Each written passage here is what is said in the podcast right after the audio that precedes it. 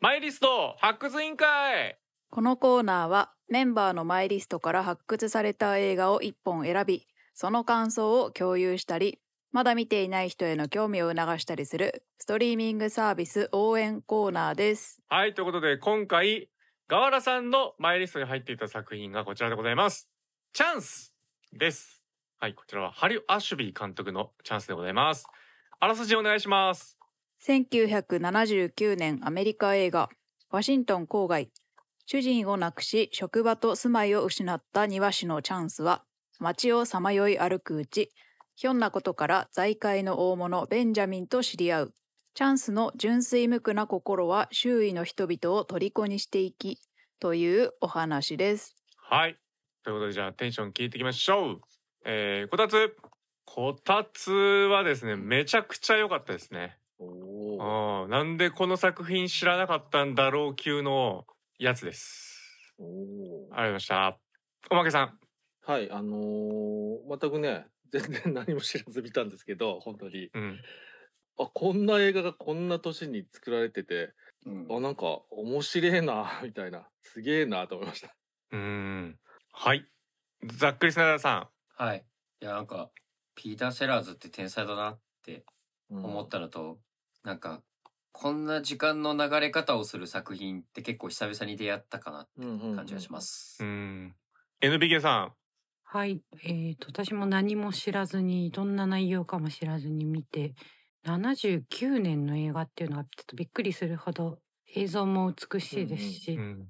ストーリーもなんか思ってない感じで進んでいくのとあと音楽が良かったですうんね。う。うんん、はい。えー、タンタさん。はいプリグズビーペアみたいな要素があるなみたいな感じでポケット見てました うん。はい。そしてマイリストに入れてくれたガワラさん。はい。うーん。なんだろうな。多分、どういう、5, 5年前とか、もっと前、どういう味始まったぐらいの頃とかにうん。見てたら、また違った印象だったんだろうなって思いました。おおー、どう？なんとなく。うんななんか、うん。いろいろ、なんか、受け取り方が変わったのかもしれないなって思ったりもしました。はい。なんか、ちょっと、うん、怖いなって思いました。うんうんうんうんうん。うん。ということです。監督、ハル・アシュビー監督です。ハル・アシュビーさんといえば、えー、ドイラジ的にはですね、さらば冬のカモメをやっておりますね。はい。あとまあ、シャンプーとか、ハロルドとモード。うん。うん。ファイトクラブの元ネタの一つと言われる。おー、そうなんですねだ。。へえうん。まあ本当に、あのーいろんな作品がございますが、なかなかちょっと触れてこなかったなといったところでございます。そして、結婚、イエジー・コジンスキーさんです。この方はまあ、他にあと1本ぐらいあるかなぐらいの人ですかね。うん。うん。レッズというのも。もともとあれですね。小説家で原作の人でもあると。あ、そういうことか。庭師ただそこにいるだけの人という小説を書いた本人で自分で脚本も書くという感じ。なるほど。原作者の方が脚本をやってますと。うんうん。スタッフで言うと、はいあの、撮影がキャレブ・デシャネルさんで、あの、うんズイ・デシャネルさんのお父さんですね。おお、んなるほ。ど。へえ。とのことです。はいそしてキャスト、ピーター・セラーズ、シャーリー・マクレーン、うんメルビン・ダグラス、うんえージャック・ウォーデン、うん、などです。そして、えーこちらのいただいたメール、ご紹介をさせていただいてから、ネタバレ込みでお話ししていこうと思います。こちらの作品はですね、えー、Amazon プライムビデオだったらレンタルですし、えー動画配信だと Unext では見放題です。ぜひ皆さんチェックしてみてください。1979年の映画です。さあ、それではメール後のご紹介、タンタンさんお願いします。いただいたメールをご紹介します。ラジオネーム IT アンダーバー K さん。今回のお題であるチャンスを私は初めて見ました。エンパイア・オブ・ライトを見たとき、次のように思いました。主役が自分自身の人生を受け入れるということを表現するためにこの映画を見るということは、チャンスはきっと人生というものは素晴らしいということを描いた作品に違いないと。しかし、チャンスは何とも不思議としか言えない作品でした。まず、ここまでの政治風刺の作品だったことに驚きです。1979年公開の作品ということで、カーター大統領の時代です。この時代はアメリカにとって作中に出てくる冬という時代だったと記憶しています。調べてみると物価上昇率10%やイラン革命などで国民の不満と焦燥感が高まり大統領の指導力が繰り返し問われた。と外務省が1980年度の外交青書に書くほどです。屋敷から追い出されたチャンスが初めて見る街はすさんでいることや出会うキングメーカーが死の病を患っているのはこのようなことを表現していると受け取りました。そしてその権力者が葬られる墓所が1ドル札に書かれている真実の目の頂点があるピラミッドであったことに驚きました。プロビデンスの目と呼ばれているものです陰謀論になりますがアメリカはフリーメイソンに牛耳られていることを表しているのかもしれません。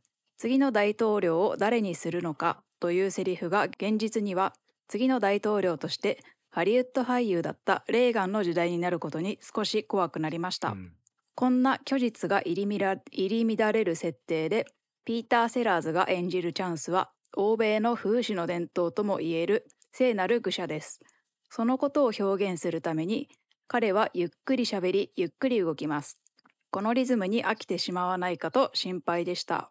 しかし、編集マンだったハル・アシュビー監督は、作中に出てくるテレビニュースや CM をうまく対比させ、130分をしっかり見ることができました。そして有名なラストシーンであるチャンスが湖の上を歩くのはキリストを表現しています。原作小説はニーチェのザラトゥストラは各語り機を下敷きにしているのしているなどの情報を読めば読むほどこのように描かれているチャンスをなぜサム・メンデス監督はエンパイア・オブ・ライトで選んだのかと不思議に思います。エンパイア・オブ・ライトの主役である彼女はただいるだけビーング・デアの大切さに気づいたから今作を見て涙したのでしょうかそれともエンパイア・オブ・ライトで描かれた時代もイギリスにとって冬の時代だったということからきっと春は来るということを訴えたかったのでしょうか。とはいえ今や日本もいや世界全体がますます厳しい冬の時代になりそうです。そんな時にただそこにいることの不思議さ素晴らしさを考えさせてくれる映画に出会えたのでよかったです。メールは以上です。ありがとうございました。ありがとうございます。ありがとうございます。ますうん。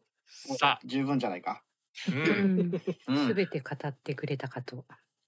そうですね。まあただ私エンパイアエンパイアオブライトをね見ていませんので、そうですそうです、ね、うん、あの、うん、この、えー、相手の名は K さんちょっとこう疑問で投げかけているエンパイアオブライトでのこのえっ、ー、と作品の引用の意味付けはどういうことだったのかなっていうところに関してはちょっと答えられるメンバーがね相当限られてくるかなとは思うんですがまあいつにも増してね非常にためになるメールでございます。うんうん、ありがとうございます。ありがとうございます。うん、どうでしょうか？NBK ですが、はい。先ほどもちょっとあのこたつさんとね少し話したかと思うんですけど、うん、あのザラトゥストラ各語り機をベースにしてるっていうことで、うん、再びニーチェ、うん、そうですね。前回の作品がマッシブタレントでしたから、マッシブタレント、ええ。ー、まあこちらもニーチェの話をずっとしている、えー、存在の耐えられない軽さ、これをねなぜかあのベースにしているという謎の映画でしたけども。あそうだったんだ、うん、現代がそこからこうもじってみたいな感じだったようで。うん、あちょっと私もねニーチェは全然詳しくないので、えー、よくわからないんですが、うん、サラツストラ各語り機とかで出てきたのは英語回帰とかの話ですよね。はい。ほうほうほう。回帰ですね。でこれはもうマッシブタレントも同じなんですけど、えっ、ー、と英語回帰って当時の哲学者たちも放り投げるぐらい意味わかんない概念で、まあ、要はもうあのずっと繰り返し続くよっていう。だからもう超、超極端にもう無理やり私なりに解釈すれば、もう季節は巡るみたいな話ですよ。なので、あの なんでしょう。でも今あることは未来もあるし過去もあるみたいな話です。なので、それをずっと考えていくと、じゃあ例えばフランス革命とかであったこと、その革命っていうのは、これ大事なことなんですか？人類史においてみたいな。結局この先も繰り返されていくことなんですか？とかね、うん、ってなるとどんどんそのその存在というのは一体重いんですか？軽いんですか？みたいなね。うんうんうん。感じになってくるわけですよ。もうずっと永遠に続くことみたいなね。そういう感じの引用に捉えられてると。彼の哲学みたいのが英語英語を回帰的に 勝手にみんなが、うん指揮者たちが捉えて鋭いこと言ってるみたいになってってるっていう、まあ、漠然としたごめんなさい。あのぼんやり捉え方ですけども、ニーチェさんの言ってることをね。ニーチェさんのニーチェ、ううんんうん。あでもニーチェさんの思想自体もそういう感じじゃなかったでしたっけ？あの真実はなくて解釈しかないみたいなことを言ってるんですよね。確かほうニーチェさんって。違いましたっけ？わかんないです。でニヒうん。リズムとか、あの英語回帰もそうですけどニヒリズムとルサンチマンみたいな感じそうそうそうそうそ最近最近あのエブエブでもちょっとニーチェを 感じたのう。で。なんかそう英語回帰とかやっぱニヒリズムみたいなにニーチェ来てんのかな？みたいな。あこれはもうニーチェ来てる79みたいですね年の映画ですけど。はい。ニーチェ来るってもうどういう時代だっていう。よく冬の時代っこれもてことですよこれも英語会議みたいなことですよねっていう。あそうか。そうか。うん。巡るんだねうん。結局。そうね。巡るんですね。でまた次の哲学者なりまたタレスに戻ってアリストテレスに戻ってみたいなのやっていくのかな？我々は。まあいろいろそういうね。うん。だからだからこの冬の時代のこともあの IT アンダーバーキさんも最後の方でね、今やうん日本や世界全体がますます冬の時代ということで、うん、ということでね。はい。そうですね。もうニーチェってすみません私の大学受験のおぼろげな記憶おぼろげでもないですけどまあそこそこ真面目に勉強しましたけどはキリスト教批判側ですよね神は死んだそうそう神は死んだの。うんゴッドイスでエイトのですね。だうんからで、まあ、なんで神は死んだっていうのかって言ったらそのなんかその時代みんな神が言うからこれが正しいみたいなそういうこと言ってるけど、いやそんな判断下すのは善悪の判断下すのは神じゃないよみたいなそういうスタンスの人だったと思うんですけど、でザラトゥストラ各語りきは確かなんか超人みたいな神じゃなくて超人そうねうんうんたらかんたら最終って的に言おうとしているザラトゥストラさんの話みたいなのだったと思うから、だから最後のその IT アンダーバー K さんがメールで書いてくれてる湖のうん。上を歩くのはキリストの表現じゃない超人ですよね多分ねのかなって、うんですかね、っていうのはちょっと思いました。だと思いますね。超人になったっていんううんシーンなんだと思います。うん。まあだからなんだっていうことですけど。まあねどうなんですか そこはだから両そう方両方キリストも含めてるのかなとは思いますう。そうなんですか。まああとだから存在自体が最初からだからあそこでなったっていうよりは最初からそういう存在だったのかみたいなその辺はなんかねうんって感じはしますね。でもまあそうですねこザラ今回のは。うんキリストが起こした奇跡として水の上を歩くっていうのがありますから、うんうんうん。うーん。ザラトゥストラさん自体はなんかずっと山にこもってて出てきてみたいな賢者みたいな感じで。だから賢者。うん。ううん。んまあでもそもそもこの物語を皮肉として描いてるのであれば皮肉を込みで解釈しないと多分全く違う捉え方になる作品だなとは思いますけど。う。うん。んそうですね。ん風刺としてっていうことそうね。だから、だからニーチェ的に捉えたら、キリストみたいな人は、あの、要はい、うん。いないと否定してる人なので、うんうん。う。うんキリスト教的解釈すると、なんか変なんじゃねっていう話だよね、要はね。なるほど。うんあーえっとガワラが思ったのはあのガワラ的にはキリストの方がなんかあのしっくりくるなって思ってるんですけどほうほうほガワラ的にはこう一番テンションのところにも言いましたけどあのーななんだろうなあのよりもうちょっと今は解像度が上がってるというかあの途中のところうん。えっ、とチャンスと一緒にあのおお屋敷で働いてたメイドさんがさ、はいはいはいはうん、結局白人だからこんなことになってんだろうみたいなことじゃないですか、う。はい。あれがあるからあれキリストでいいんじゃねえかなっていう、ほう。ん、ああのだからチャンスが白人だからこういう扱いをされてますよっていう皮肉なんじゃないかなと思思っていて。キリストとして見見られるっていうか賢人に見られてることへの皮肉みたいなそうことそうそうそう。ですね。うん、ああ、なるほどね。うん、だからあのキリストのような行動をしてるっていうことに対しそれが風刺であるっていうことかなっていうことですよね。だからニーチェを下敷きにしてるっていうことはこうなんかダブルミーニングじゃないですけど神を否定しつつ風刺もしてるみたいなちょっとよく説明なるほどね。だからそれを分かってない人から見たら、このチャンスのラストシーンみたいのは、とても神の動きに見えるけれどもってことね。うんうん、お前、うんおめえがそう思ってるだけだぞみたいな。そうね。は 外から見てる人たちが勝手に彼を神格化してるんだと。うん。え映画もそういうまあそういう映画でしたからねうん確かにね。うんあ まああ。なんか逆に言うええとそれをなんか最後はそれをなんか逆にあのひっくり返してあのみんなもそう見てるっていうのがあれだけどはいこういう人でもあるんですよみたいなのがちょっと個人的には面白かったなっていうその飛躍がってのは思いましたけど、うんう。んうん、こういうドラマと思ってるけどこ あのチャンス自体はあのそういう語られることで変わること人じゃなくてうん。もうそもそもこういう超人ですみたいなうん感じもちょっと思ったのがちょっと皮肉の皮肉みたいなのがニヒリズムの ニヒリズムみたいなのがちょっと個人的には面白かったなっていうのは思いましたね。はいはい。まあまあ、そうね。こう、でっかいとこ捉えようとすると、大変になってきますんで、もう一回いつか帰ってくると、英語回帰してくるとはいいう話で、うん、ちっちゃいところ行きましょう。ちっちゃくなったり大きくなったりね。そう、もうちっちゃい話をまずしていけば、結局大きくなるんでしょああれですかね。LBK さん音楽かっこいいって言ってましたけど、あう。うん。うん。はいあの、僕もあそこ、あの、最初に屋敷の外に出るところさ、かっこよすぎますよ、あれは。最高じゃないあそでこ。デオダートっうんて調べちゃってへえ。書かれてましたね。マジでいいアレンジ。うんあれは何？もこの映画のためにじゃなくて、あれわかんない。ちょっと探したけどあんまりよくわかんなかったんですけど。これの曲名がサラ・うん、そうそうそう。ちょっと待ってくださいうんあの、2001年サラ。トゥストラはか語りきのというタイトラウスのやつです、ね。だから、ほうん本当はもっとクラシカルな。クラシックであるやつだから、ディスコアレンジされててみたいうん、かっこよかった。だからそれを誰がね、もともと誰かがアレンジしたものを使ってるのか、この作曲の人が劇伴としてそこに合わせて、あね、編曲したのかってね73年の作品だからあ、ほんじゃ前からあるんだ。あるってことです。ヤスって書いてある。うんあ、じゃあレもオダートさん。う、めちゃめちゃヒップホップ的なことしてるんだね。うんうん。ヒップホップの人出てましたもんね。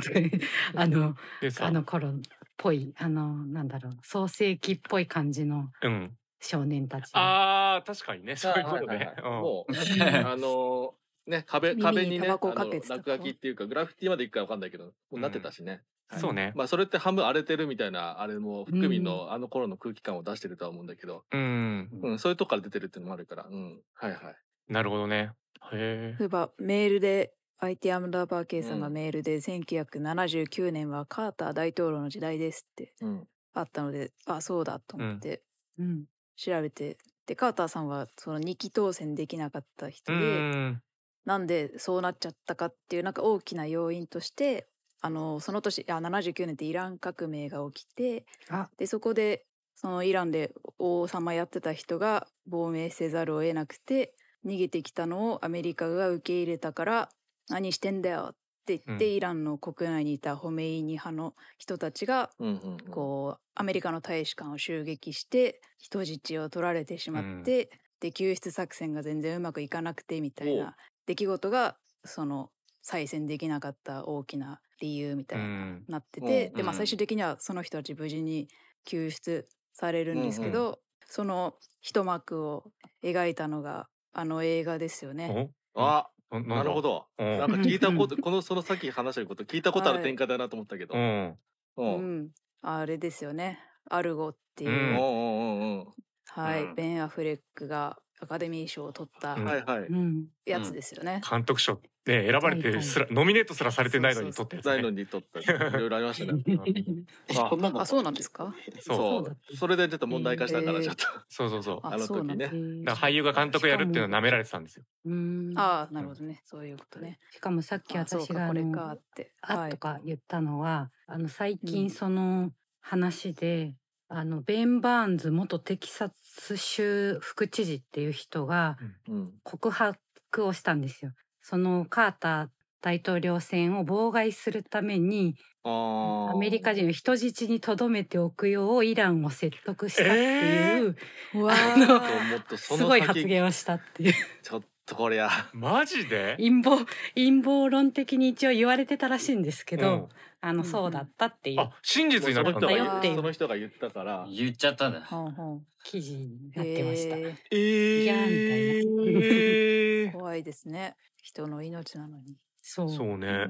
でだからまあイラン側とあのなんだっけレーガンが勝ったら、うんあのちょっと優遇してやるからみたいなこ感じのことを言ったんでしょうねきっとね。っていう多分やり取りをしたんだええと。政治でそのさ映画脚本がさその大使館の人たちを救ってさ映画俳優がその後大統領になるって何なんだこれっていう うんね映画で救われた側ともうあれでどていう話じゃないですかどん底すぎて幻想にすがりたくなっちゃったんですかね。うーんあるかもしれないねまあでも、ベンベン・バーンズっていうともう俳優の顔しか浮かばそうなんです。そうなんです。私もそう思ったんですけど、パニッシャーに出てる俳優でベン・バーンズって人がいるんで。別の方うんその別の方で、うんうんうん。まあ、ざっくり言うと田中太郎みたいなことなのかそうですかね。あよくある名前なんです。な。どうだろうわかんないけど。わかんない。そう、うん、うん、まあ、はい。でもなんか映画ってそうなんだなっていう側面も感じちゃいますね、そうすると。やっぱりう、んベン・アフレックがアルゴでアカデミー賞を取ったのも象徴的だし、で、今度はなんか、ね、マイケル・ジョーダンの、エアー・ジョーダンの話で、エアジョーダンの、うん。うんうん、なんかうん、またやるしみたいなックがね。う。うんんすげえアメリカンだなと思って、ベン・アフレックって。そうだねあの人アメリカンだね だ大統領になってもおかしくないかもしれないですよもしかしたらそう。あてかもうあ。そんな映画一時、一時期マットデイモンが言われてたりしたしね。あ 大統領になってよ、みたいな。あうんまあ全然ね向こうだったらあるでしょうトランプがなったんですからもう。はい。有名であれば誰でもなるんじゃないですかもう。うん。っていうね。はあ、まあだからその辺がね、その相手アンダーバーケイさんも書いてる、この物語の中で、あの次の大統領に何をね、おなんかするかっていうセリフの中で、こう、結局そのね、あの、このチャンチャンスユーがいいんじゃないかみたいになってて、みたいな最終的に話になってましたけど、まあ、そういうのがね、この、現実的な次の大統領のハリウッド俳優だったレーガンの時代になることっていうところで、なんかやっぱね、あの、テレビで有名になった人が、うん。なればみたいなこうねあの国民に訴えかけやすいみたいなね、うん。う予見してるような確かに怖くなりますよねっていうね、うん、そうだね。大事なのはこれその時は分かってないってことだもんね作った時はそうなんですそうなんですよ。うん。そっか。要は次期大統領無理かもねっていう発言すらってことだもんね。うん、分かってないことだわけだもんね、うんうんめちゃくちゃすごいですねこれね。うん。うんしかもあの、相手アナバーケイさんのメールでフリーメイソンのこと書いてあるじゃないですか。う。うん。それあの、全然私気づかなかったんですけど、あの、真実の目、プロビデンスの目。うんあの、そのマークは知ってるけど、映画の中に出てきたの全然気づいてなかった。おいや俺も気づかなかったよ。ーあ本当、ねえ。うん。俺あそう。え、俺一瞬でうん。なんか、うおえもうお。ずっとあの目を見てってなっちゃっました。た。えお、へー。フリーメイソンみたいに思っちゃった。めっちゃ引っ張られちゃってあれ。うんあの三角形のピラミッドだったし、そもそもあそこがうん三角形のピラミッドであること自体が、え、な、なになになんで三角形ローテーションちゃんとついてるって、お嘘ーんみたいで。あの、あの焼き式自体もなんかまあ怪しいですね。一応三味一体表してまあまあ、サミみたいな、そうね。う んなんだけどね。まあフリーメイソン。うんうん本当なんかフリーメイソンの陰謀論好きだよねみんなっていう。なんかやっぱりあの、あまりにもこう、テンプレとして強すぎるっていうのはある かもしれない。ああんなもんがさ1ドル札に書いてあるのがあるんだよあ、そうね。そうね。うん。あんな象徴的に見えちゃうものがさ。うん。ざっくりスナイダーですけど、あの、ピーター・セラーズがこう、車に挟まれて、うん。なんかうん。打撲っぽいのになって、あの屋敷に連れてかれるわけじゃないですか。はい。うんで、僕はなんか、まあ、どうせ本当は大したことないけど、あの、チャンスが、チャンスのあの佇まいで、屋敷にいさせてもらえることになるんだろうなって思ってて、うん。で、あの、うん。医務室みたいなところにうん。連れてかれて、あの、その家主、主と二人でベッド並んでる時に、足パッて見たら、あの、結構、あの、とんでもない膨れ方してるなっていうのが、なんか、逆に意外だったな、みたいな。結構ひどかったみたいそう。あれ、すごい、ちゃんと怪我してるみたいな。まあまあ赤かったし確かねうん。そう。ね皮膚大丈夫かと思った。うん剥がれちゃってんのかと思った。そうね痛そう。あんなケロッとしてたけどねそう まあその後とかも意外とね、みたいな。あ当たったとかじゃないか。うん。挟まれてるから。潰されてるもんね。ギュムって確かん。よくその翌日歩き出してるよね。ね。まあやっぱり超人超人だったみたいな。だねやっぱそういうことなんだああそうか。別の超人だけどそれで。そうそう。あの筋肉マン的な超人。あそっちのスーパー。スーパーでね。ね死んで死ん死んでてもねおかしくないですからね。もうもうちょい上だったら。うん。そうね。うん確かに。あアントン・イエルチンとかそれで亡くなっちゃってますけど。ああそうだね。あうーん。そうだ。車に挟まれちゃったの。撮影中だっけしかも。いやいや自宅じゃん。や。家じゃん。あ自宅？うん。そうね。うん。でちゃんとイブさんがこれは大変ねっていうことでうん。うんちゃんとケアしてくれる人でよかったですね。うん。ううん。んうん。まあなんかいろいろね多分保身のためにいろいろそうしたんだろうけども、まあ、結果的にはねチャンスのためにもなったということで、いやいいなーってわなんか私ちょっと全然言語化できないんですけど、この映画すげえいいなと思ってていいなと思ってる多分最大の理由はいずれチャンス的なむしろ、えっとこんな受け入れてもらえないただいいるだけ人間にこたつはなってくだろうなっていうのがねもう簡単に予期できるっていう。ほうほうん、例えば家族家庭みたいなのもだって別にいつまでもある存在じゃないんでこれいうん。いつかポーンって仮に亡くなっうた時、はいはい俺は自分の居場所ないし、うん。うん、でなんか別に自分でどうこうなんか政権も立てられないしみたいな感じで。なんか ふわふわっと路上に出てって。で路上にいっぱいね不老者たちがみんないたじゃないですか。はいはいはいはいまあおそらく身なりとかがしっかりしてないんでその一理になるだろうなっていうレベル、あ仲間だってもう最初から。そうそうそうそう。うん。けどやっぱこのチャンスはたまたま、そうね。うん、もう本当にどういういきさつがあったのか全く分かんないけど、うん。屋敷にいてだから言葉遣いとかもすごくしっかりしてるし、うんお金持ちのね。見た目もそうそうそう。見た目もスーツ着て、うん。えーと帽子かぶってっていう。キャラクター的にはチャップリンみたいな感じなんだけど、うん。チャップリンっていうのはもうダボダボの服でうん。間抜けに見えるような作りになってるじゃないですか。あそうですね。あのはい。そうそうそう。放浪紳士チャップリンっていうキャラクターを作ってるじゃないですか、でもこれは本当にチャップリン的な人なのに全くそう見えない、うん。だからやっぱりちゃんと実際どういう関係でどういうことかわかんないけどあそこの屋敷のうん、えっ、と人がお金かけお金あるからあのちゃんとあの何？チャンスに合わせてうん、作る作られてるのかな？あでもなんかあれか。服がすごい服昔のやつだとか言ってたか出てきたか。そうそうそう。だから、うん。ずーっと同じもの同じもの着てるっていう。うんうんうん。けど綺麗にしてるんにしょうね。そうだんねめちゃくちゃ綺麗ですよね。で多分いいあれなんだよねきっと服装というか。だから、うん。あのイブに連れられて行ったお屋敷うん。のあランドランド亭か。ランド亭とか行ってもなんか多分あのーなんだこいつだってもならないんだろうなと思ったというか、うん。うん。意外と服装とかでもいき結構階級バシってなるらしいじゃないですか上の方って。そりゃそうでしょ、うん。ん。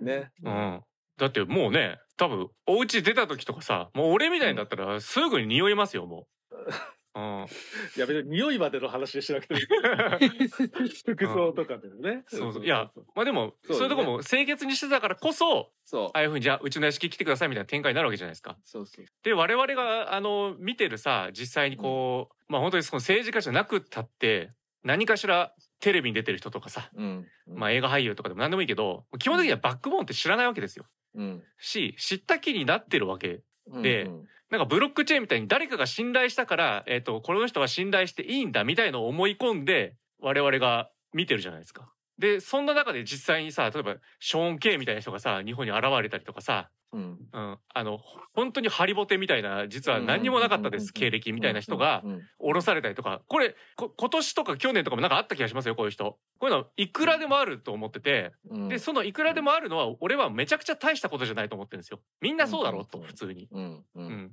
なのでみんなはい人を信頼するのを他者の信頼が得られたから自分も信頼していいみたいになってるけどそれ本当かっていう感じがしててうんうん要は、えー、とこのベンさん出会った屋敷の主うん。で背景がどうとかどうでもいいわけですよね。うんうんうんうん。この人に出会ってその人と自分の肌感覚で信頼できる人なんだ信じていいんだって思えたっていう判断を自分でしてるんですよね。うん。人間関係ってそういうもんじゃないのかなって俺はね思って。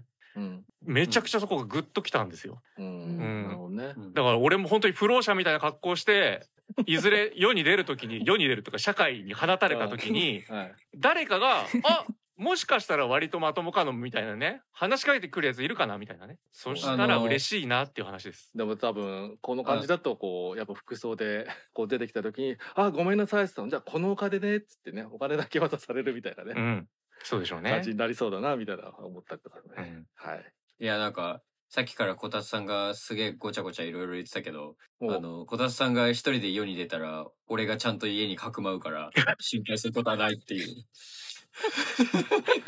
ごちゃごちゃ。これとんでもないぐちゃぐちゃうんいるけど別に。いるけどみたいな。不老者にさせないけどみたいな。わかんないけどこれこれこれこれねみんながそう同時になったらどうなるんだみたいまあそうですまあそれもあるみんなが世に放たれ全る。然俺も同じ立ち位置。なそうなんかなんかわかんない。俺も今俺も今なんか申し訳申し訳ないけど、うん。俺も今なんかざっくり君がまたごごちゃごちゃ言ってるけど同じじゃねえかって。繋がってるんだけど、うん。うん まあお互いにまあまあ受け入れそうね合いましょう。そう余裕ある時に余裕ない人っていうね。はい。はい。こたつさんを放ったりしないから大丈夫ですよ。ああなたがいなくなった時のことを考えて。そもそもそうそうそうそこがわからないあ私がいなくなっね。うん。支え合おうということでうね、ん。うん。でさっきあのその小田さんが言ったごちゃごちゃ言ってる話の中に あの自分のこう感覚であの相手を信じるって話をしたじゃないですか。うんあの先週前回のマッシブタレントで同じことニック・ケイジ言ってましたよね。お C CIA がうんこう言ってんだだからあって言ってるのを俺の肌感覚では違うって言ってたなあみたいな。あ。何でしたっけ？憑依型。憑依型。憑依型俳優としては俳優としてはいやだから俺あのぶ完全にマッシブタレントの話になっちゃいますけどあのそうだ。あのなんだっけ？あの CIA のあの男側の人いたじゃないですかはいはいはい、うん。はいはいあの人がなんかあのニック・ケイジのことをなんかあのそう言ってるらしいぜこの大物俳優がみたいなめっちゃディスってたけど、うん。最終的にあいつはいいやつだったじゃないですか。うん。おお前謝れよちゃんと。謝んなきゃやっぱそう謝ねらなきゃっていうのはねいやでもそう考えると面白いね。このたまたまなんですけどねその一週前にマッシュタレントやってチャンスやっててなんかやっぱ本当にめっちゃつながるものがちょこちょこあるっていうかあの例えば前ね ほらあのマッシブタレントの時にタンタンさんがねもらってくれたメールでねこれマッシブタレントのことで言ってるので食い違ってるのに 噛み合ってるから好きなので時々言ってもあのこの映画食い違ってるのに噛み合ってるだけの映画なんで。だけのねそうでしたよね。本当にあのなんだろうあの、高級で上品なあの、うん。アンジャッシュなそう。ですねこそんな感じです。こっちの感想でもあるみたいな。確かに。うん。あいいっすね。高級で上品なアンジャッシュのコントっていう。いいね。レビュー。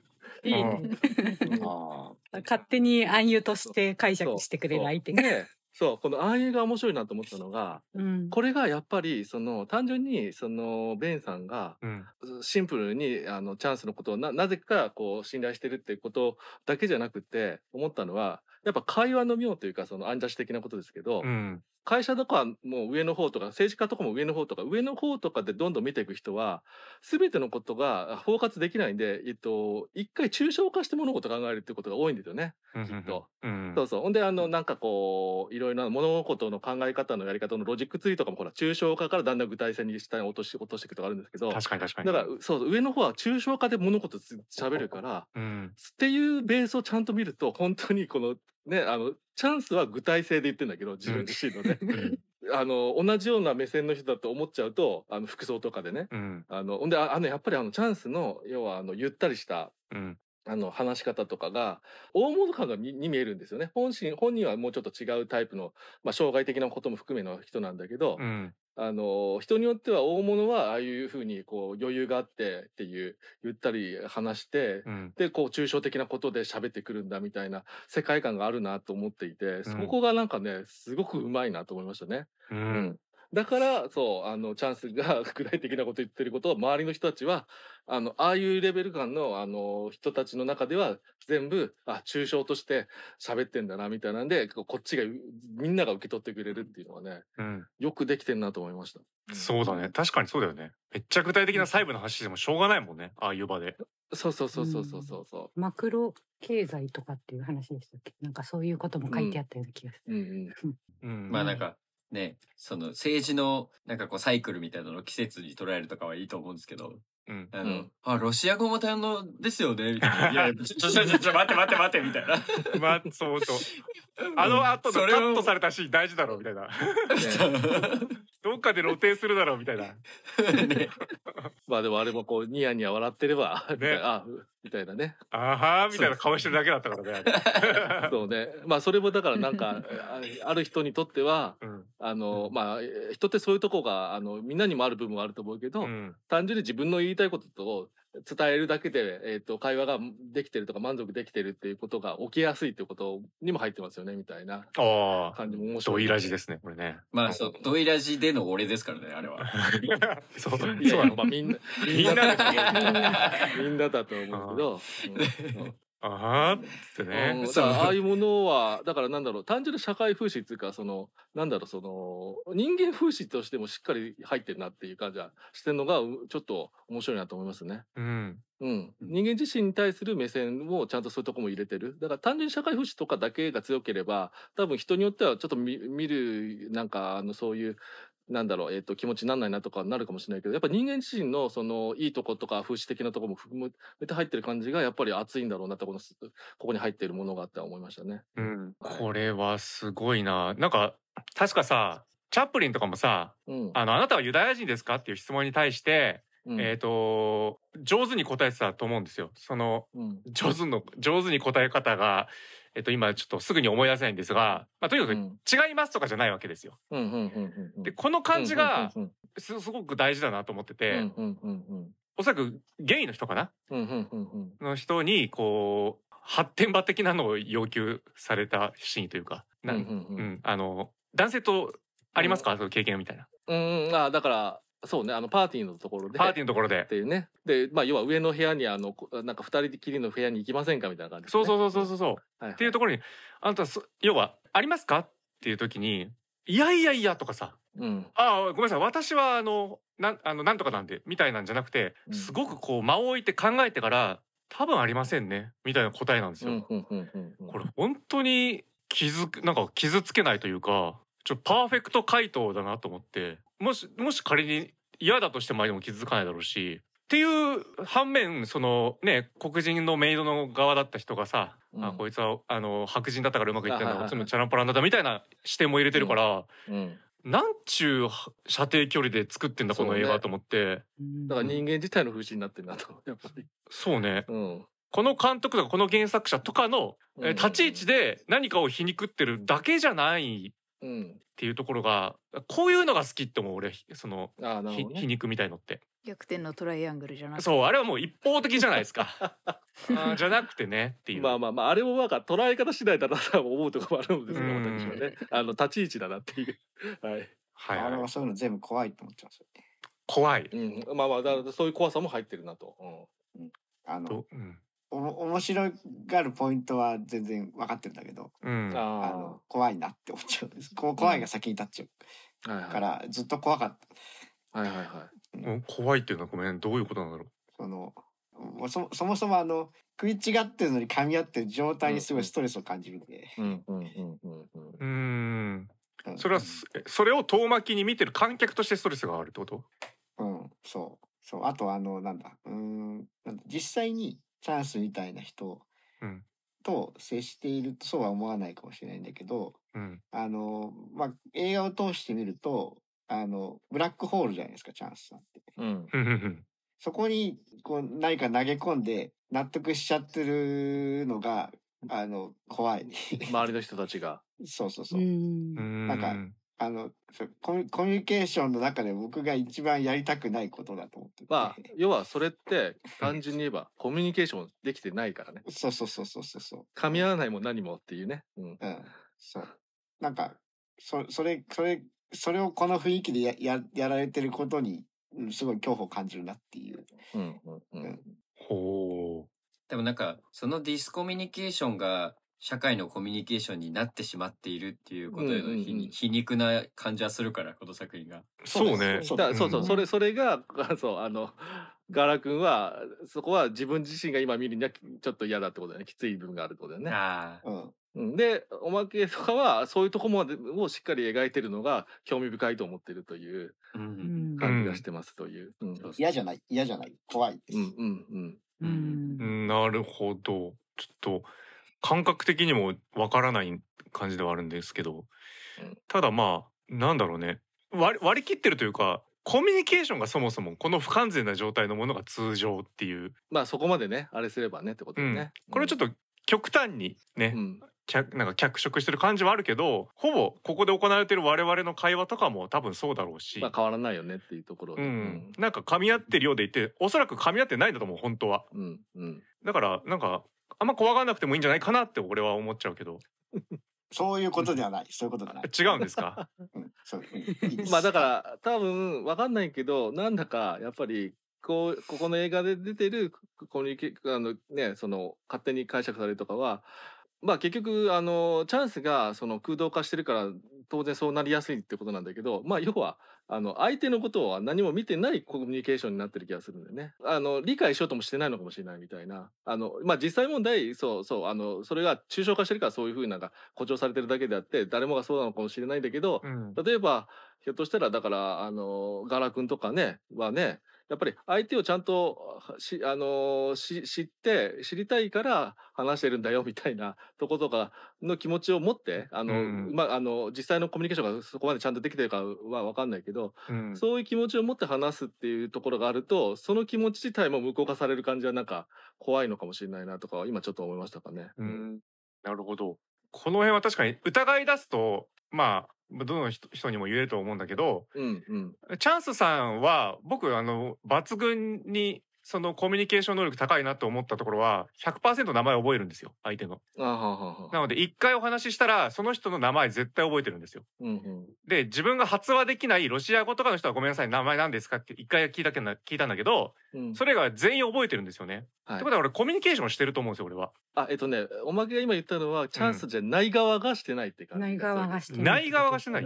そうチャンスに話しかけてる側がって感じ、なるほど。でチャンスは自分自身のことをちゃんと言ってるからみたいな、あごめんなさい。そうそうそう。ほうほうほうほう。うん。あ、まあ、そういうことね。チャンスチャンス側の視点からもあの、恐怖あれ僕がチャンス側だったら今日あれは恐怖だなと思うんで、あほうほううんチャンス側は恐怖だよね多分。ふうにうん。ああいうふうにが両方両方そうです。両方。だからあの、うん。チャンチャンスをちゃんと見ようとしてたのが医者だけっていうか医者だけがちゃんと庭師なんだねって言ったというかうんうんなんか他の人は別にそこを気にせずなんか深いことを言ってくれる人としてそうだ。それを理解してくれる人間だとして見てるけど、あのチャンス自体を見ようとしてる人間が少ないということですだからよね。庭師だねって言ってるのも他の人たちは、ああなたは自分のことを庭師に例えているんですね。みたいな気持ちだけどあのおお医者さんだけはシンプルにうんあ君は庭師なんだねということでなってると、うん。そういうところはあると、でもあの人それも受け入れましたよね最終的うん、に。そうそうそうそう。ん。最初からでも言ってんですもんね自分は庭師だっだからずっとう 疑いの 目とかをうん。してるんですけど、うそうそうそう、うん。最終的にあ本当にそうなんだねが分かったけども、そう。結局それすらう。そう。それを受け入れてる。うん。うそれをあの暴いたところで何もないしうん。なんであればまあこれはひょっとしたらこの物語に乗っかること自体がえっ、と死にゆくベンにとっても、うん。残されるイブにとってうん。も幸せなことではがなのだからうん。みたいなことでその幸せを生かすためにはこの物語に乗っかろうみたいな感じでしたかねあのお医者さんは。うん。そんな気しますね。なのでなんかこう肯定的否定的みたいなそういう感じでもないけど、ないないそうう、うん。ん。本当にそうだなというこういうものだなという、うん、感じがある。まあ、そこも面白いところだなと思いますよ。うんだからあのお医者さんがいること自体がすごくあの 点と点と点でこうポイントポイントでこう一回シュッとこう軸になるみたいな作りもなかなかうまいなと今話してて思いますね。うん、そうですね。あのお医者さんもお言葉セリフは少ないですけどなんか締まりますもんね。そうそうですよね。うん。だから俺は怖かったんですよ。ずっとそこはスリリングで恐怖を感じた部分は何かが暴かれてしまう。はいはいはい。うんだからこの彼が本当は彼がっていうねえっとピーター・セルズやってるチャンスがうんえ本当は空っぽの人間でダメなんだと。あんなやつを信じちゃダメなんだみたいな感じで全員の前で貶められるみたいなシーンが最後の方に来るんじゃないかっていう恐怖がずっとあって。はいはいはい。確かに。それがなければ俺これオールタイムベスト級の映画だぞって思いながらずっと見てて俺ずっと手に汗握りながらこれ見てました。はいはいはい。っでなかったのでてことは？これはオールタイムベスト級だと思います私は。はい、お おめでとうございます。うん、すごくね刺さりましたね。いやでもそれぐらいのなんか人によるけどポテンシャルのあるあのクオリティのものだってこの 1979年でねうんなかなかこここんなにしっかりしてえねほんであの映像とかはもうね結構いいなんか今見てもそんなになんか古いなって感じしないというかうん撮り方とかで良かったですね。よかった。映像すごい良かった。あのエレベーターの中とかすごいかっこよくない？いやもうよかうんったよ。うんうんうん 全部いいんですけど、エレベーターの中の 彫彫刻じゃない。ですうん。エレベータージョークでね。そう。か。エレベーター彫刻。エレベーターって言うんだもん知らないからね。でもそう考えるとこうあれだね。春足部監督ってすごいのかね。なんかあんまり見てないけど、まあ、うん。見てないけどっていうか、ねあのマカチャンスとあとやっぱこう例えばさっきね代表作で出てきた「ハロルドとモード」とかあと「さらば杉のカモメ」なんかも誰かにとってはオールタイムベストってよく言う出てくるようなうん。作品を撮ってるので、うん。結構ねそう70年代とかからで結構大きい監督なんじゃないかなって今更ながらに思ったっていう。うんさ撮影でいうとあのキャブ・デシャネルさんこれ30代前半で撮ってますね。わおにえ撮影監督2作目なの。アメリカングラフィティ2でチャンスだから。へえーその後ライトスタッフ撮るのか。えそっかそっか。そうだ。うんツインピークス撮るのか。おお。うわーまああ、そうですか。ま大好まだまだ現役。最近までやってたよね。最近うん最近あれですね。あのあれです。なんだっけ。芸術家ゲイル・ハルト・リヒターの映画。あるある画家画家のの素敵な運命。あれも映映画良かったんだよな。撮影が 異常に。うんアウアウトローとかもやってるしね。そうなんだ。へえ。ある画家の、あ、そっか。さっき言ったね。うん。そうか。いやーすいげえいいね。すごいね。うん。うん。こ本当に俺も全然この監督の作品見てないんだけど、うん本当に追いたくなったなって。パッションとかあるよ。うん。あー、あ、それ監督かさごめんなさい撮影監督、ね。撮影監督。ごめんなさい。撮影監督おかげでえっとはハラーシュビーの。作品すごい見たいなと思って。で、なんか、ガラさんが言ってたことの解釈が全然正しいかわかんないけど、まあそのチャンスのこのブラックホール的なものだなっていうのにみんながこう委ねてしまうみたいなのって、ままあ宗教ってそうじゃねえかなって俺は思うんだけど、うーん。なるほど。うん、なんか神的なものを、えー創生して、えーまあそれに対して全部な全部投げるっていう感じね。っていう話をさ、さらば冬のカモメの方は仏教でやってるじゃん。へえ。でなんかここの監督すごい面白いかもなって哲学的なこことを探求するのが好きなのでそれを映画にしてるのかなって今思いましたうん。と追追ってみてもらってね。そうちょっと追ってみたいなぜひ。あと「エンパイア・オブ・ライト」を見てないのでめちゃくちゃ浅い話するんですけどうん。「えー、とエンパイア・オブ・ライト」ってもう本当に何も知らないですけどなんか映画の話っぽい感じなんですよね多分ね映画館の話ですね。映画館の話でこれ現代なの？舞台はあ、えっ、と、近いです。ほぼ。80年代入ったぐらいだっけ？いや、うん、だから、えっ、となだ、79年とかなんじゃない？あの、劇場でチャンスがかかってるんで。あーなるほどうん。だから私がこの現代のえ、えー、と映画において映画館の話を作るっていう作品の中でこのチャンスが描かれているっていうのは若干なんとなくかんつながりあるのかなと思ったのはそう意味的なことじゃなくてえテレビの進出っていう恐怖というかテレビ怖いっていう。うん。要はチャンスっていうのは、えー、ともう、まあ、我々スマホとかでも今いつでも画面見るの当たり前になってますけど食卓の上にテレビを置いてきて、それを個人で所有してずっと見るみたいなのは異常だと思われてることなわけですよ。うん。そしてその人の考えとかを全部洗脳していく怖い装置なんですよね。だからこそホラー映画とかで描かれたりさ、うん。あのーまあ、オーソン・ウェルズのさ1984年とか、うん。うん、テレビ怖いって話だし、まあ、要は、うん、とそういうものに映画もだいぶ追いやられてってるわけですよね。うん。映画そのものがなんかテレビにやられてってるっていうのがまあずっと続くわけじゃないですか。うん。その中であの映画を語る上で映画館の話でこのチャンス出てくるっていうのはなんか俺は繋がってる気がしたんですよね。うんどうなんですかね？見てないんでわかんないですけど。そんな感じじゃないんですかね？じゃあ。そこはあんまり関係ない。はい。そうなんだね。まあ業業界の人というよりは、あのうん。映画館のスタッフ、うーん。うん。うんちょっとまあ時代的あでもそのにちょっと映画館が、うん、錆びれてきてるねみたいなところはあるあるんですけど、うん。ううん。ん。であれかな？あとはまあその IT アンダーバー今朝も書いてある書いてますけどこの「エンパイア・オブ・ライト」の方はまあエンパイア・オブ・ライトで描いてかれた時代もまあこれ今調べてやっぱり80年代初頭でしたね。ううん。んもイギリスにとってこういろいろ厳しい状時代だったということとかはつながってくることもあると、うん。経済的にもみたいな。はあるかもしれないけどはいあそっちはイギリスなのか。あイギリスでございますね。へえそっか。だからなんかあの、まあ、これもまだ全然関係ないんですけど、うんこの屋敷の中でいろいろ政治が行われてるみたいのを見るとやっぱとあの和尾石黒原作の「日の名残」っていうのを映画化やされたものやったじゃないですか。ドイラジでね。ドイラジで。であれもまあそこに仕えてる執事の話でしたけどうん要は政治が行われている場所が実はそういう屋敷だったみたいな、うんうん、世界が向こうからやってくるっていう。この感覚も非常になんか近かったですね。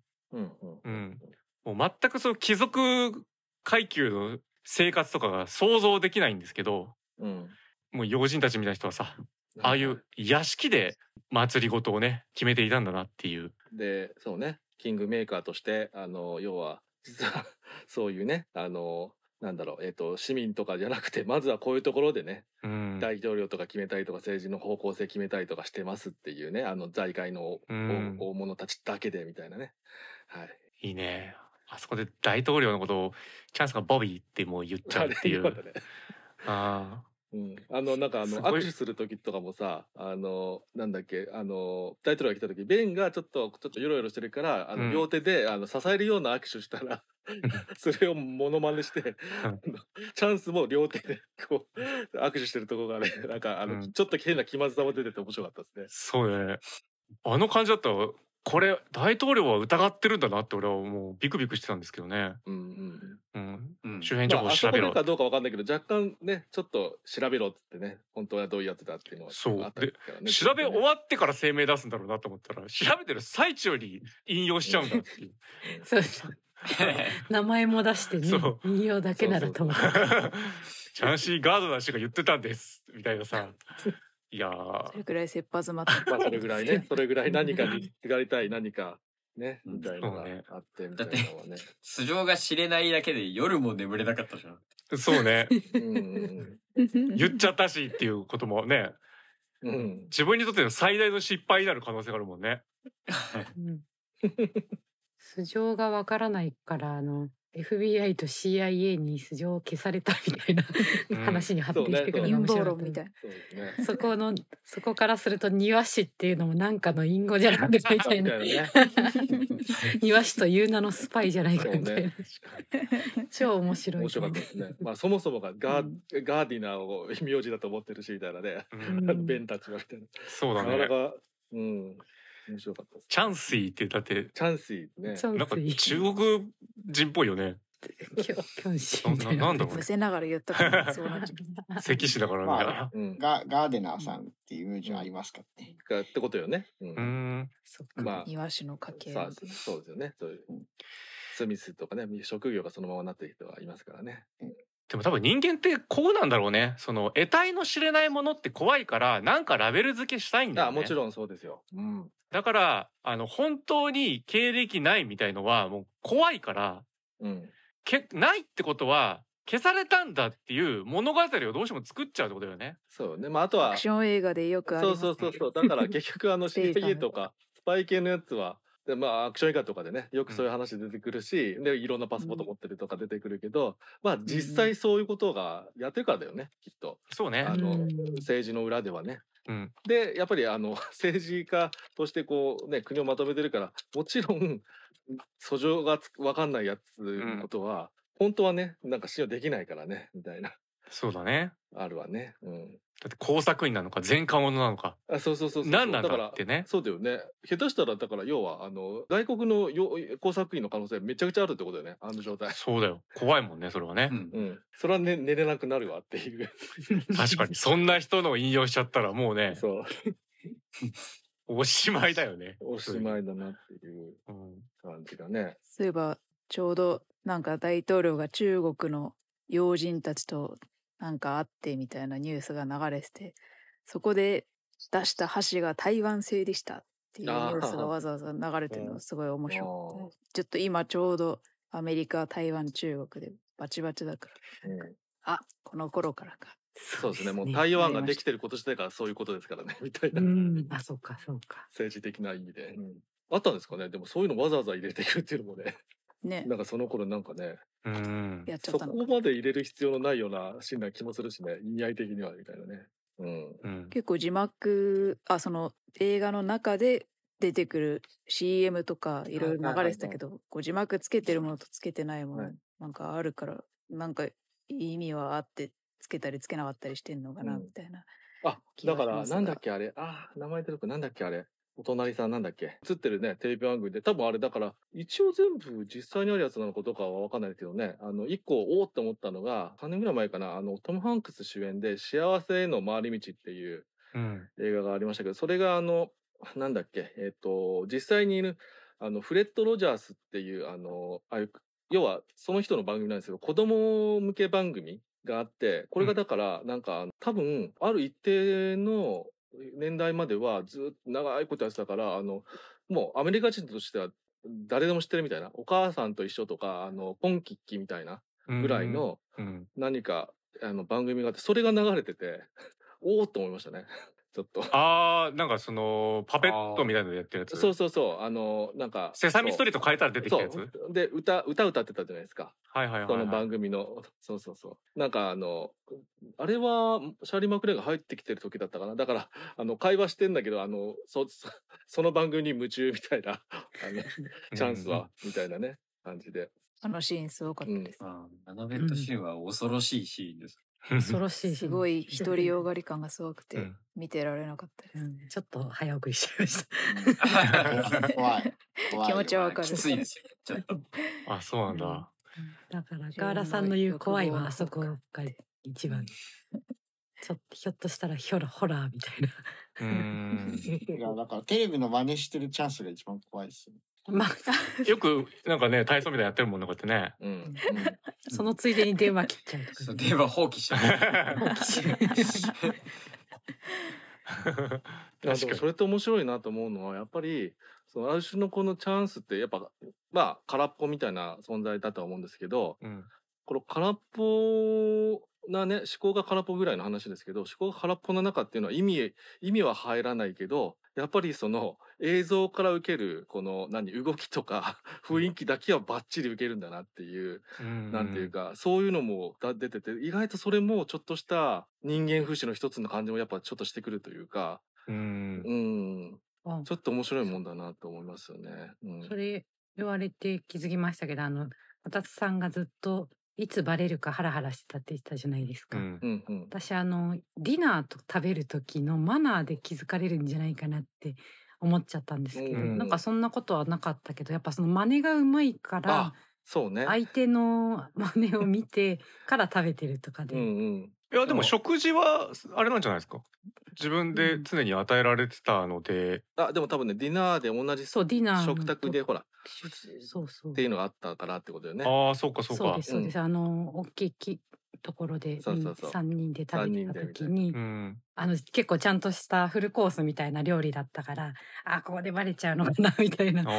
庭師とはやっぱ食べ方違うかなって思ったんですけど、まあ、あとはなんかはい元のところも意外とこのね、お金持ちなところで、ちゃんとしたところで、おちゃんとした服装を着させてて、うん。で、ただのなんか、やっぱりふた雰囲気ね、あの、ただの庭師として雇ってる感じじゃなくて、あの、そもそも、ね、最初に起きる部屋からして、うんまず部屋の主かなみたいな雰囲気から出てきますけど、うん。あの、ファーストシーンね。だから、そういうところだけはちゃんと身につけてるのかもとも思うし、みたいな。うんなんかね、まあももちろん真似かもしれもうできししやうんするタイプだからっていうのもあるし、なんかどっちでもなんかいけそうなね。確かにね切。れそうな。なんかテレビと捉えてるみたいなね。そうそうそう。うんテレビで見たことないなって時は言うしね。そうそうそう。確かに。うんだからもうひ人真似みたいのをしてなんとか乗り切ってる人なんだけどそのバレるバレないみたいなヒヤヒヤしてんのはまあなんとか気憂みたいな感じでうん、実際は人のことなんて人はそんな見てねえよってことなんだよね。はいはいうんうん。だからあの葉巻とかもさ結局最後までつけられないそう吸えないじゃん。つけられない。あの切って切ってないからね。面白かったな、うん。そういうとこ切らなきゃいけない吸ってないから。よくわかんないけど。ああなるほどね。切ってないから。ちょっとその辺俺葉巻もわかんないからあれだけど。うんだそれでずっとわたわたしてるんだけどそれを人間的振る舞いの部分をずっと見てんのは医者だったっていうね。うんそうね。うん。ちょっと引いたところで。であの話してる弁とかはは自分のことだけ話し続けてればいいからみたいな。ややっぱさっきさちょっと最初に出てきたも問題です、うん。問題っていうかねあれですけど。っていうことが表されてるよねっていうやっぱり、うん。うん。医者だからね、うん、そうね 医者はやっぱりかんしかもあの時うん。患者としても見てるからねうん。なおさら見るっていうのはあるかもしれないですね。そうね。あの医者の役割が本当に大事ですね。うん。いや本当に。要は人とマンツーマンで会って交流したことが信頼では本当はないわけであって、うん。ううん。んまあそれはそそれでいいんだけど、まあ、俺はそれでいいと思ってるんだけどうんそれを客観的に見た人物からするとそうじゃないんじゃないのっていうふうに見てるけどそれをまあ外側から言う必要はないというか、うん。そう。そうですね。うん、本当はあの人こうなんだよ。なんていうのはもう野暮中の野暮で、そう。なだから要は何の意味もねえなっていう あそこの時点で。うん、本当にそんなことする時代が。そういう立場として立たせてるっていうのがなんかすごく大事だなって思って。そうね。だってそれだけがそそうねやっぱりおそあの医者の立ち位置の人でちゃんと置いとかないともうなんだろう地に足つかないふわふわした作品にしかならないもんね、うんあの人がいるだけでそれを保ってるって感じはすごくするというか。あそうかも。そしたら人間全体のをバカにしたような作品そうになるよね。そうそうそうそうそうなったらもうこたつさんなんか激怒みたいな。それは確かに激怒するわ。逆転のトライアングルみたいな。そうだね。うん。はい、そうですね。まあそれは立ち位置だからと思いますけどってこれ繰り返し、えね、英語会議でまた繰り返しましたけど。英語会議でした。よかった分かってくれた。ということでじゃあね。はい。あとね、なんか、ちょっと最近、ちょっとこう知り合いの関係で、ちょっとだけタロットのこととかをちょっと知るようになって、おお。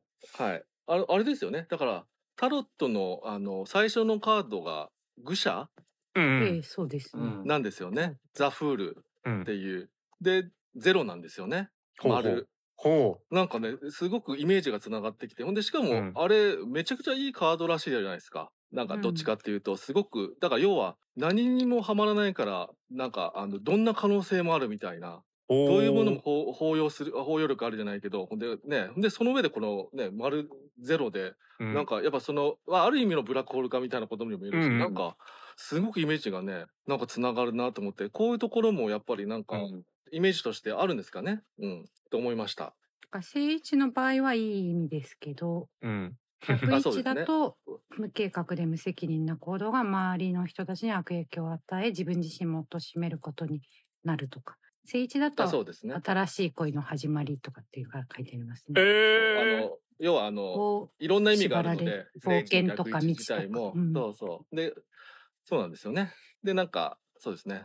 まあ聖地逆位置だといろいろなものが出てくるので全てのカードで、あれのみたいですけども。うん。えー、どっちも楽しいやん。ううん。ん、タロットカード持ってますけどうん。あの調べないと意味は分かんないです。そうですね、うん、ガールさんがザフールのスタンドの方を送ってきました。スタンドの方が出てきましたけどもね、うん。それではないなと、うん、これはジョジョの話で。今これ回ジョジョはちょっと違うっていうね、まあ、あのはい。ね、あの、第最初の方、スタンドはね、タロットをモチーフあそうタロットをモチーフしてるけど。そうあだからそのまあだからやっぱりその結構本当にこのいわゆるタロットのまあなんかタロットもなんかいろいろカードがあるらしくっていろんなバージョンで絵柄とか雰囲気変わるらしいですけどまあ一番有名なやつがあるらしくってまあそれのイメージ知ってるとんなんかドンピシャすぎてびっくりするなみたいなうん。感じがして面白かったです。たまたま今思ったんですけど、はい。えっ、とドイラジャー書店でさあの畑さんが挙げてくれてた、えー初期人バートルビーだっけ？うん。うん。うん。うん。なんか誰どこでも読むのうん。ネット上で読めるあそうそうそうそうそう。でバートルビーってあの本当にあのアメリカ史語る上でも非常に重要な作品っていうらしいんだけど、うんうんうんまあ、バートルビー私も読んだんですけどまあ本当にねただねいるだけって人なんです。うんうんうんうん。だから最初会社に入ってきて、でこの仕事やります。でずっとやってます、でやりたくないことはわ私あのやりませんっていう、えーしない方がいいか。うん I あー prefer はい not はい to そうそう。あ私それしない方がいいと思います。みたいなのをずっと言い続けてうんただただずっと会社にいる人になるんですよ。うんうん。うん、であの出てってくださいにも応じないわけです。いそういいと思いるずっといるんですただただ。っうんうんうん。ていう人なんですよ。うん。なんかこの人はでも最初一応屋敷を出るっていうところはスタートしてるんでバートルビーっぽくはないんだけどでもなんかうん。大きなくくりで見るとバートルビーっぽいなっていう。なんか、うんうん。まあだからバートルビーみたいな意思もないけどねってことだけどそうそうそうそうそう、あのー起こっている状態現象自体は非常に近く感じると。うん、これを何かこれ自体も何かね風刺的に作られたものだと思うので,、んん。まあそうですよね。なんか重ねてったらなんかいろいろありそうだなと個人的には思いましたよといううんうん。お話で、はい。じゃあちょっと「エンパイア・オブ・ライト」のね最後。ガラ君に。うん。つなげどうですか？うん、まあ僕もぶっちぶっちゃけあの IT アンダーバーケさんと一緒によくわかんなくなったなっていう 感じではあるんですけど、おう。ん。うん、えーっとどうなんだろうな。すごくこうまあサム・メンデス監督はそういう意図はないんだろうなとは思うんですけどうんうん。このチャンスを見たことによってこう逆にあの意地悪な受け取り方もできるかなとも思っていて、うん。う。んあのなんだエンパイア・オブ・ライトもうちょっとあの見てない見てみこれから見たい方はねあの内容知りたくないなって方はあのちょっと飛ばしていただけるとありがたいんですけどうん。あの映画館のスタッフの女性が主人公で、うん。まあ、ちょっとあのメンメンタル的に不調を抱えてるってことは分かるんですよ、うん。結構重めな。まあ、だけどあのまあいろいろあって生きていかなきゃねっていうタイミングで、うん。最後こう映画館でチャンスを見てうん。映画が人生を救ってくれるこのあの光の帝国がいつもあなたのそばにいるよっていう映画なわけですけどうん。このチャンスを見見るとこうあの主人公の女性チャンスになり なりなり なりたいみたいなあの感じにも受け取れなくもないなみたいなすすごい意地悪な見方するとですよ。まあい意地悪じゃなくても別に普通に我々もそうですけどね。うん自分がなりたいものが映ってる時にあいいなと思ったりとかは普通のことじゃないですか？うんうん。うん。でもねこんなひねあのある種皮肉たっぷりな映画でそういうことをさせる そういうことをふうに思うとすごく意地悪な見方になっちゃうなと思ったなっていう話であなるほど。だから要はチャンスにはなりたくないもんね。俺は絶対なりたくないから。うん、いや俺もなりたくないからなるかもしんなくて嫌だなっていうことですからうん。そうだうんうんチャンスになりたいってことはあんまない気がするんですが。まあ逆もあるからね。チャン、うん。だからチャンスみたいなただそばにいる人がいるいるとなみたいなこともあるかもしれないし。そうそうそう。うん。だから、あの、そのエンパイアブライトで言うと、主人公の人はもうちょっとメンタル的にあれで、うわーってなっちゃって、こうちょっと、まあみんなからちょっと興味を置かれるみたいなこともあったので、余計にね、あエンパイアブライト自体も僕はすごい素晴らしい映画だと思ってますけど、うんこの、この映画を選んだ意図は確かにサム・メンデス監督にちょっと聞いてみたい気がするううんちゃんと聞いてみたい。はい。うんたまたまその年に流行ったやつ流してるだけじゃないね。そんな単純なこわけはない。うん。でも映画館の話してて適当な作品選びます？作中に？そうね。選ばないですね。しかもこのねチャンスを選んでくれるのはあの映写技師のトビー・ジョーンズが選んでくれるからね。へえボビー・ジョーンズ君には君にはこれをこれだねっつってね。うん。あ確信犯やちゃんと選んでの作品なんだ。そう、うん。あの、へ、夜、あの、閉館した後にちょっと流すみたいな。はいそう。あの一人で見たいんだけどって言ってじゃあ意味意味ありますね。うん。そう、ね。それまでいいな。ああの全然映画館にいるのに映画を見ない人なんですよそれ。うん。ああなるほど。ど。見たらって言われてもいいってみたいな感じで、うん。言うんで、はい、はあ。ちょっと見ないとね何とも言えないですけど。うん。はい。うん。そんなエンパイオブライトが？うん。あそうだ。そうですね。早くも配信で見れるようになってると、ディズニープラスで。4月お。4月12日から？一緒に見ればいいかなという感じですよね、ディズニープラス、はい、入ってる方は一緒に見られたらいかがでしょうかというところですね。まあでも、うん。エンパイア・オブ・ライトはエンパイア・オブ・ライトで見たい感じはありますけどね。どういうこと？映画館の映画は映画館で見るのがいいかなって。あそうね。あ、そういうことね、ん、エンパイオブライトは映画館で見て見た方が絶対いい作品だと思います。うんうんうん。はい。うんはい。といったところでチャンスでした。ありがとうございました。はい。次回はですね、えーイレギュラーですけれども、必見配信オリジナルこちらをですね、2本やっていこうというふうに思います。一作品目は、ネットフリックスで配信されております。屋根裏のアーネストです。うん。この屋根裏のアーネストはね、あの、クリストファー・ランドン監督の作品でございます。皆さん、うん。ザ・スイッチとかね、うん。ハッピーデス・デイなどで非常に人気の高い監督さんだと思いますが、この方が、この方がなんとね、ホラーコメディみたいなものを撮ったみたいです。うん。のファン屋根裏、フタジーみたいな感じらしい。ァンタジーみたいなね。コメうなんかホラーっぽくないっぽい雰囲気ですよね。うん。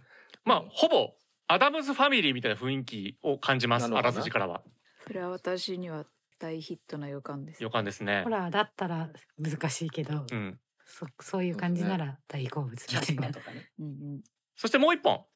こちらもネットフリックスで配信されております。キルボクスンです。うん。これ韓国映画のアクション映画っていう感じです。そうですね。結構俳優さんがシルクフレッドサンシャインって、えーちょっと有名なチョンドヨンさんが主役で女性の。はい、あと同じ、えっとイチャンドン監督とかの初期作で結構常連だったソルギョングさんうん。が出ててということで、はい。結構こう俳優は永久の人が出てるなみたいな感じで、うん。どういうアクションなのかっていった感じなんですけどもはいということで、じゃあこちらをね、あの、見たという方はぜひ感想をメールください。お待ちしております。それでは、エンディングいきましょう。そろそろお別れの時間となりました。告知お願いします。はい。私タンタンがスタッフをしている映画ファンの集いのお知らせです。えー4月からリアル開催が再開されておりまして5月も開催日が決定しております。5月の28日日曜日、えー12時からの回と15時午後の3時からの回があります。それぞれチケットは2500円です、えーイベントアプリの PTX でチケット購入できますのでぜひチェックしてみてください。あ場所は六本木です。各コーナーへの投稿はもちろん映画にまつわることならどんなメールでもお待ちしておりますのでじゃんじゃん送ってきてください。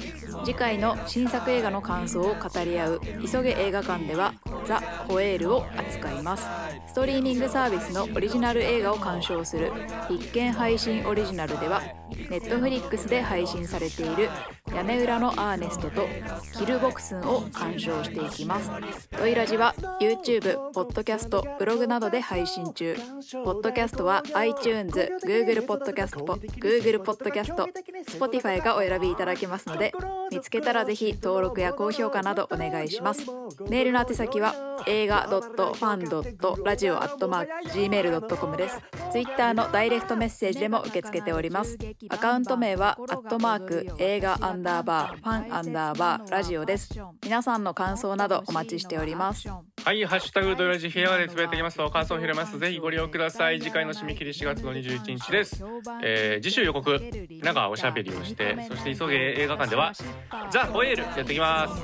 それでは皆様、今週もキネマの神様のご加護ありますようにということで、また来週にお会いしましょう。お相手は私、こたつと、おまけとざっくりチャンスと MBK とタンタンチャンスでしたまたねーダブルチャンスまたね映画行くなら平日昼間通勤通学人が犬間選ぶ座席は一番後ろ。首も疲れず快適鑑賞やっぱり気になるイギリス映画。しっかり聞きたいイギリス英語。本物みたいな NT ライブ。字幕が嬉しいスクリーン鑑賞ああ今日も寝ちまった。10分ばかし見逃した。